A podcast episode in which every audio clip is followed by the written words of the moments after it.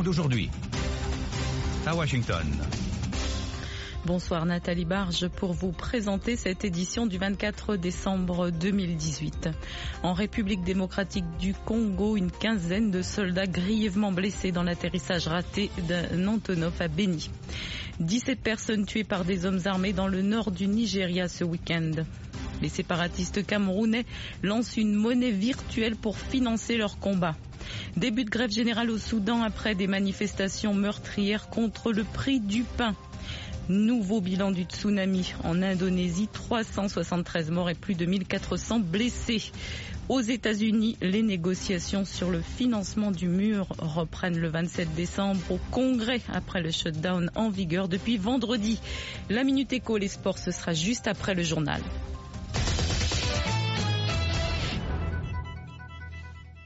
En République démocratique du Congo, une quinzaine de soldats ont été grièvement blessés ce lundi. L'Antonov qui les transportait a raté son atterrissage sur l'aéroport de Beni dans l'est du pays. Il y avait 68 passagers, 4 membres d'équipage, aucun mort, 15 blessés graves, tous militaires euh, FARDC, a déclaré le lieutenant, le lieutenant Somoué euh, Moulimbi, responsable de la sécurité de l'aéroport de Beni jeudi dernier. Au moins six personnes, dont trois pilotes russes, sont morts dans le crash d'un Antonov à l'approche de l'aéroport Njili de Kinshasa. L'avion revenait de Chikapa où il avait acheminé du matériel électoral. Les séparatistes anglophones du Cameroun ont annoncé le lancement d'une monnaie virtuelle appelée Ambacoin, euh, destinée à financer leur combat. Plus de 28 000 précommandes ont été enregistrées en milieu d'après-midi, un Amba équivalent à 0,25 dollars selon le site dédié à cette monnaie virtuelle calquée sur le Bitcoin. Les séparatistes ont proclamé le 1er octobre 2017 l'indépendance de l'Ambazonie, État fictif disposant d'un drapeau, d'un hymne et d'un président autoproclamé. Dans le nord du Nigeria, 17 personnes ont été tuées par des hommes armés dans un village de l'état de Zamfara au cours du week-end, a indiqué la police ce lundi.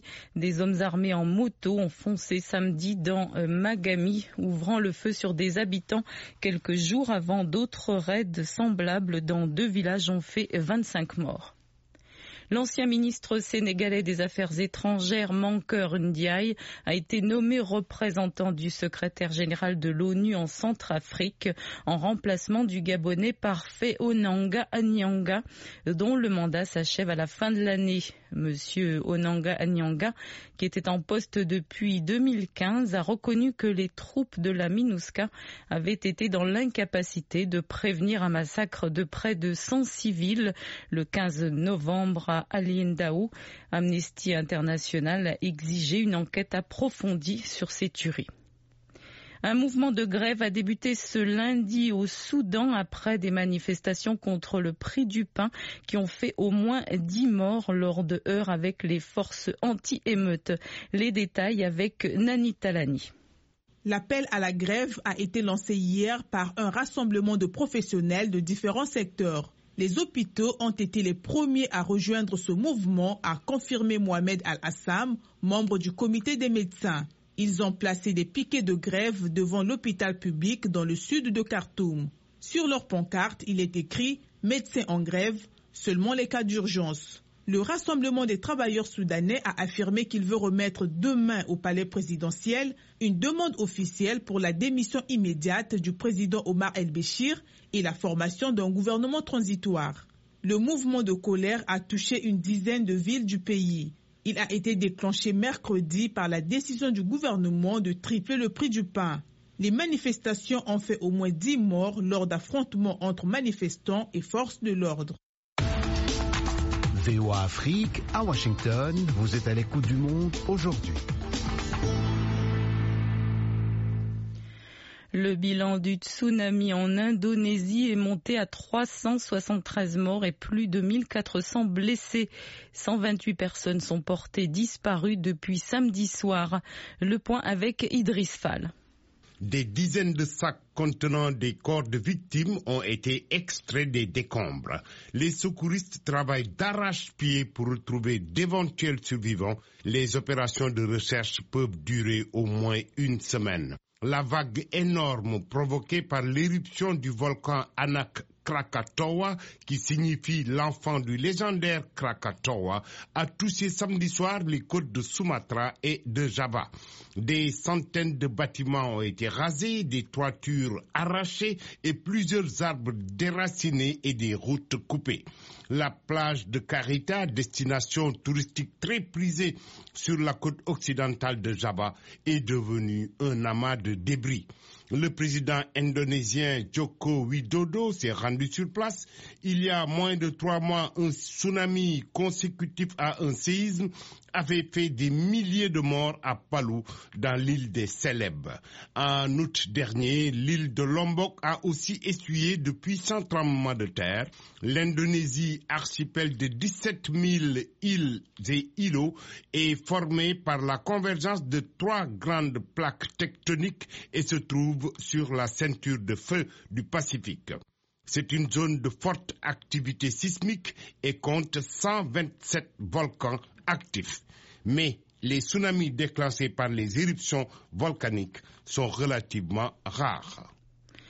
Ici aux États-Unis, les administrations fédérales sont partiellement fermées pour la troisième journée consécutive après l'échec des tractations au Congrès sur le financement d'un mur à la frontière mexicaine. Les parlementaires ont regagné leur circonscription pour Noël. Le point avec Lionel Gaima. Faute de budget, de nombreux ministères et agences fédérales américaines ont fermé leurs portes. Environ 400 000 fonctionnaires sont mis en congé sans solde. 400 000 autres, employés jugés essentiels, sont contraints de travailler sans être payés. Le président Donald Trump veut obtenir du Congrès 5 milliards de dollars pour la construction d'un mur à la frontière avec le Mexique. L'opposition démocrate refuse de voter le financement de ce mur et propose 1,3 milliard de dollars pour améliorer le système de surveillance des frontières. Les négociations, suspendues samedi, doivent reprendre le 27 décembre et il est fort possible que le shutdown aille au moins jusqu'au 3 janvier. Les démocrates s'apprêtent à reprendre le contrôle de la Chambre de représentants après leur victoire aux élections de mi-mandat le mois dernier. Les républicains garderont la majorité au Sénat, ce qui augure des négociations difficiles entre les deux chambres du Congrès. En octobre 2013, il avait duré 16 jours, loin du record de 21 jours de 1995 à 1996. Le président américain Donald Trump a accusé la Banque centrale d'être le seul problème de l'économie américaine, alors que l'institution a relevé les taux d'intérêt et a baissé les prévisions de croissance pour 2018 et 2019. Ils ne sentent pas le marché, ils ne comprennent pas nécessairement les guerres commerciales, a-t-il déclaré dans un tweet. Les chrétiens du monde entier s'apprêtent à célébrer la fête de Noël à Bethléem, ville de Cisjordanie. Des pèlerins sont venus du monde entier pour prendre part aux festivités. Les précisions de Timothée Donangmai. Les célébrations organisées par l'autorité palestinienne ont démarré avec un défilé des scouts à travers la place de la Mangeoire. En face se dresse un sapin de Noël géant près de la basilique de la Nativité elle-même construite à l'endroit où, selon la tradition chrétienne, le Christ est né. C'est ici que l'archevêque Pierre Battista Pisabella, administrateur apostolique du patriarcat latin de Jérusalem, dira la messe de minuit. Prier pour la liberté de la Palestine, pouvait-on lire sur une banderole. Cette année, les pèlerins sont venus en grand nombre à Bethléem pour visiter l'un des lieux saints du christianisme. L'année dernière, ils avaient été moins nombreux du fait des violentes manifestations des Palestiniens contre la décision du président américain Donald Trump de transférer l'ambassade américaine de Tel Aviv à Jérusalem. Voilà pour le journal. Vous écoutez Le Monde aujourd'hui sur VOA Afrique et voaafrique.com. L'actualité économique en Afrique, on en parle dans la Minute Éco qui vous est présentée par Nani Talani le Fonds monétaire international débloque 99 millions de dollars en faveur du Gabon. Le FMI estime que le gouvernement gabonais a pris des mesures importantes et difficiles pour assainir son économie. Cependant, L'institution pense que la reprise économique demeure fragile et il est nécessaire de poursuivre l'assainissement des finances publiques ainsi que d'opérer des réformes cruciales pour réaliser une croissance vigoureuse et durable. Au Sénégal, le gouvernement a mobilisé 2,5 milliards de francs CFA pour aménager 500 hectares de terre dans la région de Kolda afin d'atteindre l'autosuffisance en bananes. Cet effort devrait permettre au pays de doubler la production annuelle qui est de 30 000 tonnes par an. La mise sur pied de l'organisation interprofessionnelle devrait permettre l'amélioration de la qualité de la production. Terminons avec Air Tanzania qui vient de réceptionner son premier Airbus A223 qui devrait être exploité sur le réseau intérieur et régional. La compagnie nationale tanzanienne est ainsi devenue la première société aérienne africaine et la cinquième compagnie au monde à recevoir un Airbus de la famille 220. Air Tanzania devrait réceptionner un autre avion du même type en janvier 2019.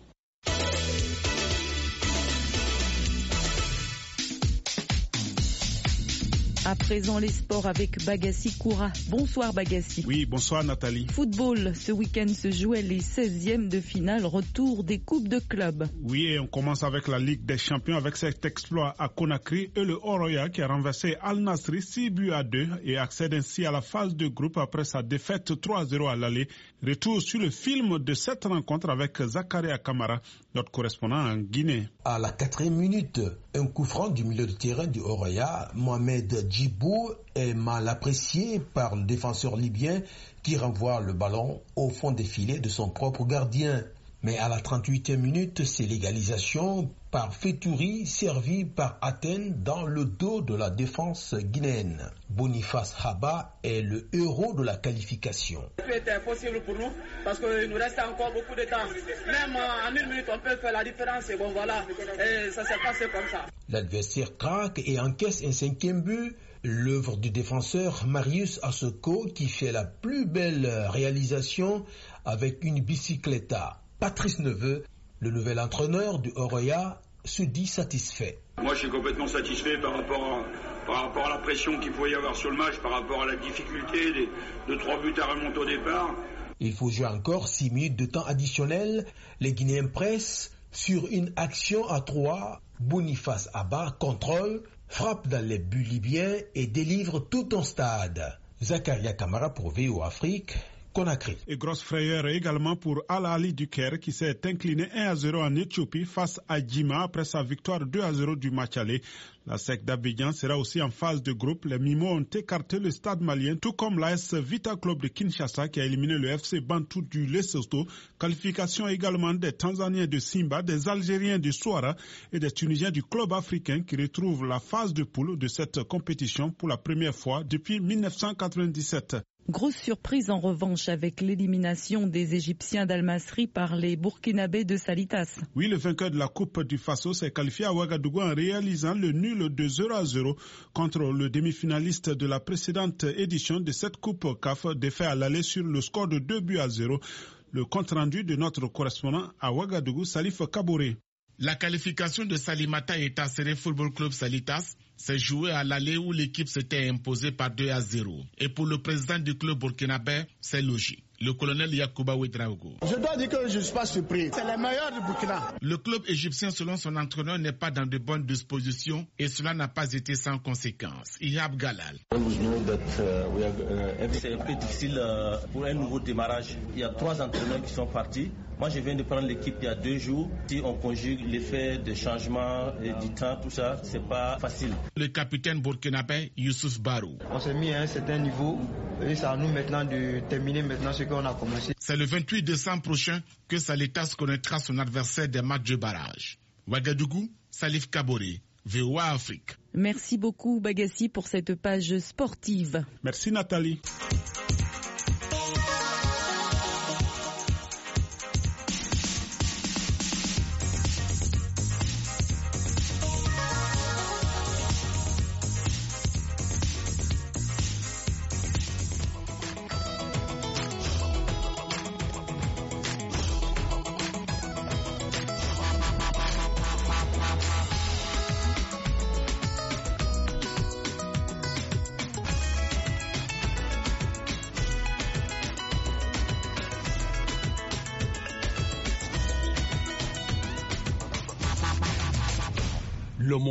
Aujourd'hui, VOA Afrique.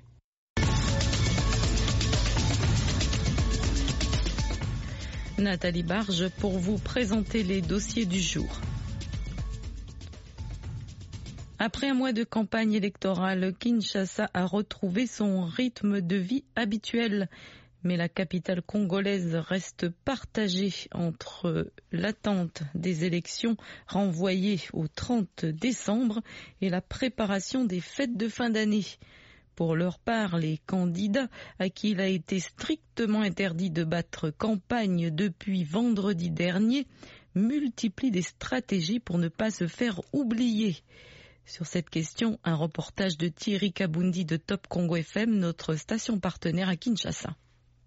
Fini les carnavals, défilés et autres activités de candidats qui ont animé Kinshasa pendant un mois. La capitale retrouve ses allures habituelles. De nombreuses affiches ont été arrachées, mais quelques-unes toujours en place maintiennent encore cette ambiance de campagne en attendant le jour du vote. Comment les candidats à qui il a été strictement interdit de battre campagne cette semaine vont-ils maintenir la flamme jusqu'aux élections? Charlotte Massiala, la suppléante de Martin Fayoulou à la députation nationale, s'oppose à la décision de la CENI. On n'est pas d'accord pour ça. J'ai suivi la lecture de la loi et j'ai compris une seule chose, c'est que on avait encore du temps et c'est 24 heures avant qu'ils auraient pu arrêter la campagne électorale. Les 30 jours n'étaient vraiment pas une exigence dans la loi. Également candidate à la députation nationale, Christelle Bissouessé promet pour sa part d'organiser des réunions avec sa base pour exister jusqu'au 30 décembre. J'ai une équipe de campagne et puis moi-même je suis là, je ne vais pas me fatiguer. Sept jours, c'est pas beaucoup.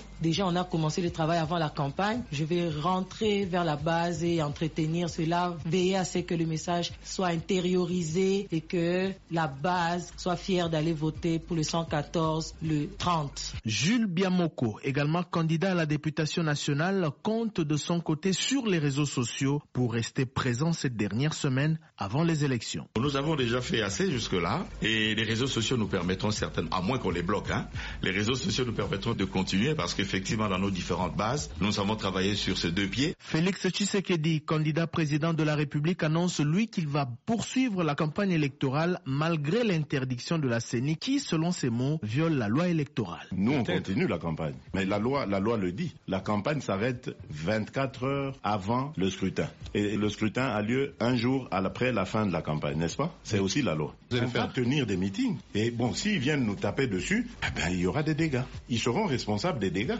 Dans les rues de Kinshasa, les personnes interrogées par Top Congo FM craignent que certains électeurs oublient noms et numéros de leurs candidats. Pour moi, j'aurais souhaité que la campagne puisse continuer pour que les gens aient toujours en mémoire le numéro de leurs candidats. Ça coupe le fil entre les candidats et les électeurs. Une semaine sans la campagne, je crains que beaucoup puissent oublier le nom et les numéros de leurs candidats. Ils sont pris en contact pendant toute une semaine et puis on ne sait jamais si l'élection aura lieu le dimanche prochain. S'il n'y en a pas, il y aura encore un vide là, le contact n'est plus rétabli alors. Ils peuvent oublier. Kinshasa, Thierry Kambundi de Top Congo FM pour VOA Afrique. Hier, dimanche 23 décembre, devait être une journée électorale en République démocratique du Congo, mais le scrutin a été reporté d'une semaine. Qu'à cela ne tienne, comme d'habitude, les fidèles chrétiens se sont rendus à l'église. Deux jours à deux jours de Noël et une semaine des élections présidentielles et législatives, dorénavant fixées au 30, ils n'ont pas manqué de prier pour la paix et la stabilité dans leur pays. Voici un reportage de notre envoyé spécial à Kinshasa, Abdouramandia. La cathédrale Notre-Dame du Congo a reçu de nombreux fidèles ce dimanche. Ce jour devait aussi être une journée historique avec des élections déjà repoussées à deux reprises depuis 2016. L'abbé Camille Moulumba, deuxième vicaire de la cathédrale, a dans son homélie évité les sujets politiques et appelé les fidèles au partage. Euh, que nous soyons attentifs aux autres, euh, toujours prêts pour euh, servir en essaim de la Vierge Marie, qui a fait le déplacement de là où elle habitait pour aller donner un coup de main à sa cousine Elisabeth. C'est ça en bref. Ces fidèles que nous avons rencontrés à la fin de la messe ont tout de même leur avis sur le report du scrutin. Même s'il euh, y a un report, hein, je pense que euh, c'est dans le, dans le but de mieux faire ce qui doit se faire.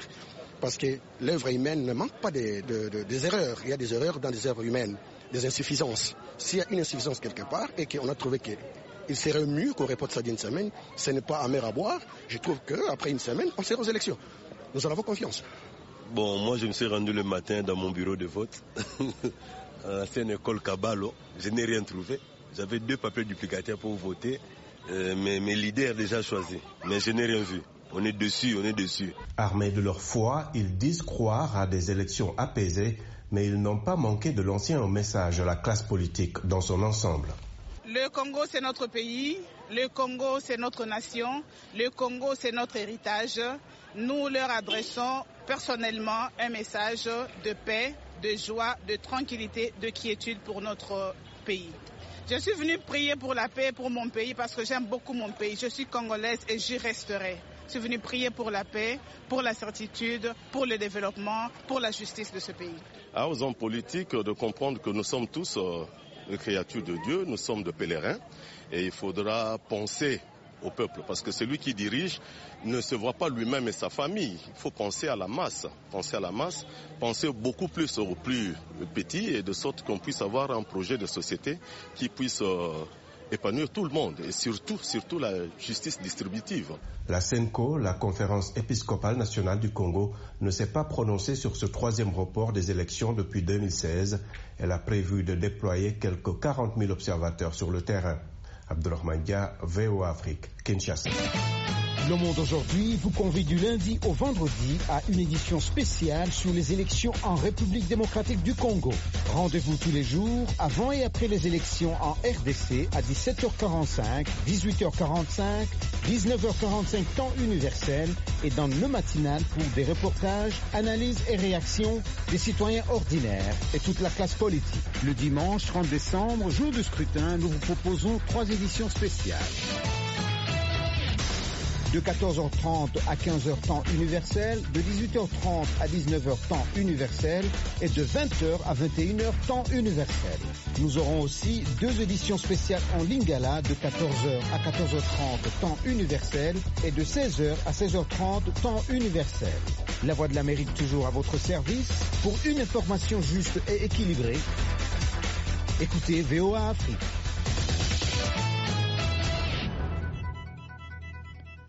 Au Burkina Faso, une carrière de granit s'est dressée en pleine capitale, Ouagadougou, depuis plus de deux décennies. Des milliers de personnes y travaillent sans protection et dans des conditions dangereuses au plan sanitaire. Notre correspondant Lamine Traoré s'est rendu sur place.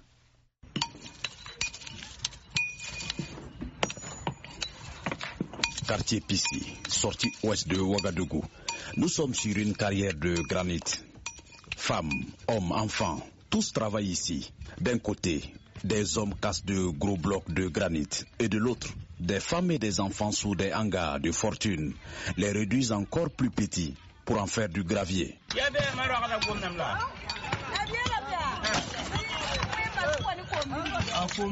Ils les transportent ensuite hors de ces grands trous creusés depuis plus de 20 ans. Un travail pénible, reconnaît Jean-Baptiste Guibila, qui travaille dans cette carrière depuis l'an 2000. On se débrouille. Le travail, en tout cas, c'est dur, mais grouiller, chercher à, le pain quotidien, c'est mieux. Souvent, il y a des blessures, des accidents de travail. On a besoin quand même un peu d'aide. Aminata Sana a fait 8 ans dans la carrière. Elle n'a plus envie de faire ce travail, ni aucun de ses cinq enfants. Cela fait 8 ans que je fais ce travail. Je gagne un peu, un peu, ce n'est pas facile. J'ai cinq enfants, mais ce n'est pas simple. Je ne veux plus faire ce travail. Si je gagne un autre travail, je le ferai. Quand tu fais ce travail toute la journée, la nuit, tu as tout le corps qui fait mal. Je ne prie pas Dieu qu'un de mes enfants fasse ce travail. Sur le site, de la fumée et de la poussière se dégagent en permanence, ce qui n'est pas sans conséquence sur la santé de ces personnes. Docteur Rizgou Ouedraogo est médecin pneumologue au centre hospitalier universitaire Yalgado Ouedraogo. Évidemment, ces personnes sont vraiment exposées à des pathologies respiratoires très graves. On parle de pneumoconiose, qui sont des pathologies respiratoires dues à l'inhalation de poussière euh, minérale. Ces patients, au bout de 10 ou 20 ans, vont présenter des difficultés à respirer, également aussi des infections pulmonaires à répétition dues à l'inhalation de ces poussières euh, minérales.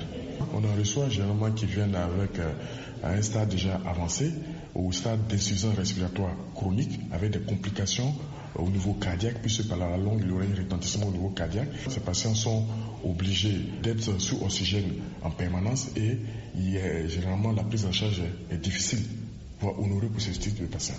Selon les témoignages, au moins 4000 personnes sont sur ce site de granit. Ces populations extrêmement démunies cherchent le minimum pour vivre, au risque de leur vie. Lamine Traoré, Ouagadougou, VOA Afrique.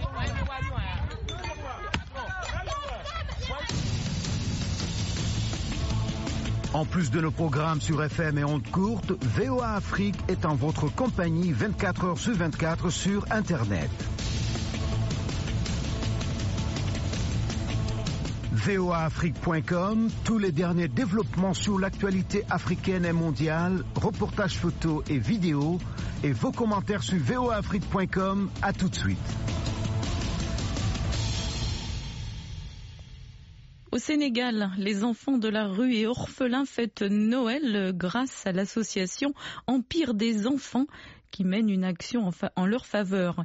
Euh, créée en 2003, cette ONG dispose d'un refuge pour eux et chaque année, ses membres offrent une joyeuse fête aux pensionnaires. Notre correspondant à Dakar, Sedina Bagay, est allé à la rencontre des animateurs et des enfants bénéficiaires. L'association Empire des enfants accueille et prend en charge plus de 250 enfants vulnérables et sans famille qui fêtent Noël grâce à la solidarité des donateurs. Je m'appelle Boka Sitaba, j'ai 13 ans et je suis pensionnaire de l'Empire des enfants depuis 2015. Il y a des éducateurs et des animateurs qui nous encadrent. On fait du théâtre le lundi, du cirque le mardi, du taekwondo le mercredi et le vendredi du basket. Le jeudi et le week-end, c'est pour les lois pour Noël, personnellement, comme je vais à l'école, je voudrais des livres pour pouvoir lire le soir et renforcer mes capacités. Je m'appelle Ibrahim Diallo, j'ai 12 ans, j'aime le sport, le football. Et pour Noël, j'aimerais avoir un maillot et un ballon parce que je veux devenir un grand footballeur comme Sergio Ramos.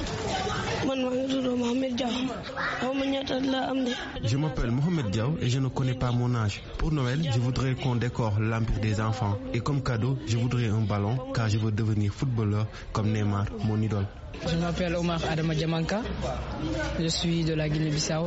Eh, le plus grand cadeau qu'on aimerait, je m'exprime à la part de tous les enfants, c'est qu'un jour, les enfants quittent la rue. Parce que la, rue, comme ma grand-mère me dit toujours, la rue ne fait pas d'enfants. Personne n'est né dans la rue. Les bénévoles du centre travaillent sans relâche. Mohamed Fall, éducateur spécialisé à Empire des enfants depuis mars 2015. Noël, c'est vraiment un grand événement que nous organisons euh, à Empire des enfants pour inviter tous les enfants de tous bords, où qu'ils soient, que ce soit des pensionnaires ou des non-pensionnaires. Il nous arrive de distribuer plus de 1000 cadeaux pour les enfants. Bon, moi je m'appelle Babacar Diouf et je suis animateur ici à l'Empire des enfants. Nous, on a exclu le côté centre pour l'enfant. C'est une famille. On fait le maximum pour que l'enfant puisse se ressentir vraiment au niveau de sa famille. C'est-à-dire, on a la cuisine, c'est les mamans. Il y a Tata Fatima de l'alphabétisation qui se comporte comme telle. Moi, comme nous, mettra taekwondo et atelier de récup. Dans les activités, on fait, on fait sentir euh, la famille à l'enfant déjà. Bonjour, je m'appelle Kader Diop. Je suis animateur bénévole à l'Empire des enfants. Ils sont hyper contents et ils veulent aussi que moi, avec mon gros ventre, comme on le dit, ils m'appellent Kadel que je sois le Père Noël. Empire des enfants, c'est l'engagement sans faille d'une équipe d'hommes et de femmes qui, depuis près de 15 ans, sont déterminés à réduire le nombre d'enfants dans les rues de Dakar, du Sénégal et de l'Afrique. À Dakar, Seydina Abagui pour VOA Afrique.